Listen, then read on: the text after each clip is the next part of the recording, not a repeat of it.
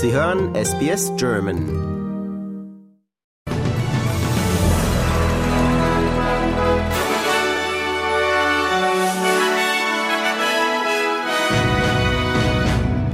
Sie hören den SBS German Newsflash an diesem Montag, den 9. Oktober. Mein Name ist Adrian Plitzko.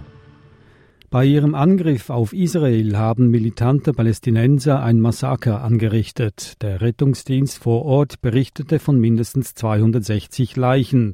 Die Gesamtzahl der israelischen Todesopfer stieg auf mehr als 700. Im Gazastreifen sollen etwa 400 Menschen ihr Leben verloren haben.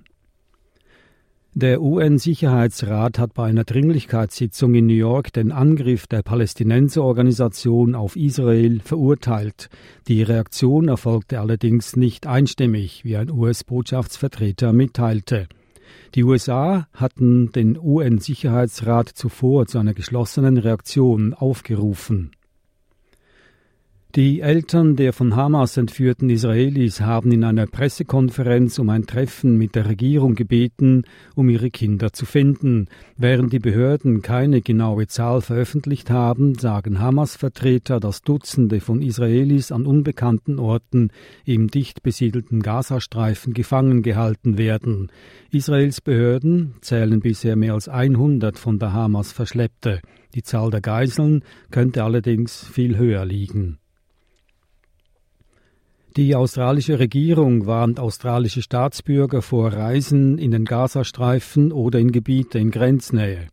Außenministerin Penny Wong appellierte zudem an Australier, die sich in Israel aufhalten, ihre Familien zu kontaktieren, um uns allen zu versichern, dass sie wohlauf sind.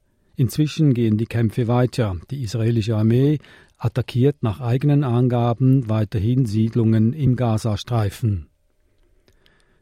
Bei den starken Erdbeben in Afghanistan vom Samstag sind nach Einschätzung der Regierung mehr als 2400 Menschen ums Leben gekommen. Über 1300 Häuser seien vollständig zerstört worden, erklärt ein Taliban-Regierungssprecher.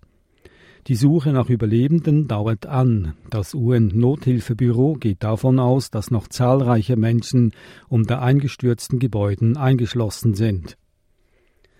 Die Landtagswahlen in Hessen und Bayern enden mit Siegen für die CDU und CSU. Die Ampelparteien schnitten eher schlecht ab. Die AfD erlebt in beiden Ländern einen historischen Erfolg. Ein Handyverbot an öffentlichen Highschools in Noisy Wells ist heute, dem ersten Tag des vierten Schulquartals, in Kraft getreten. Die Bundesstaaten Victoria, Tasmanien, Südaustralien, Westaustralien und das Nordterritorium haben bereits ein Handyverbot. Queensland wird sich nächstes Jahr dem Verbot anschließen. Noel Pearson von der Yes-Kampagne hat das Referendum am kommenden Wochenende über eine indigene Stimme im Parlament als eine moralische Entscheidung beschrieben. Zwei neue Umfragen ergaben, dass die Nein-Kampagne weiterhin in Führung liegt mit fast der Hälfte der Wähler, die gegen das Referendum ist. Die australische Bundespolizei hat eine internationale Drogenoperation am Flughafen Sydney nach einer einjährigen Ermittlung vereitelt. Fünf Männer wurden wegen angeblicher Pläne zur Einfuhr von 100 Kilogramm Kokain verhaftet und angeklagt. Das Kokain mit einem geschätzten Handelswert von 40 Millionen Dollar war im Frachtraum eines Passagierflugzeuges versteckt. Zwei Mitarbeiter des Sydney International Airport sollen ihre Anstellung und ihren Zugang zur Fracht genutzt haben, um die Operation zu erleichtern.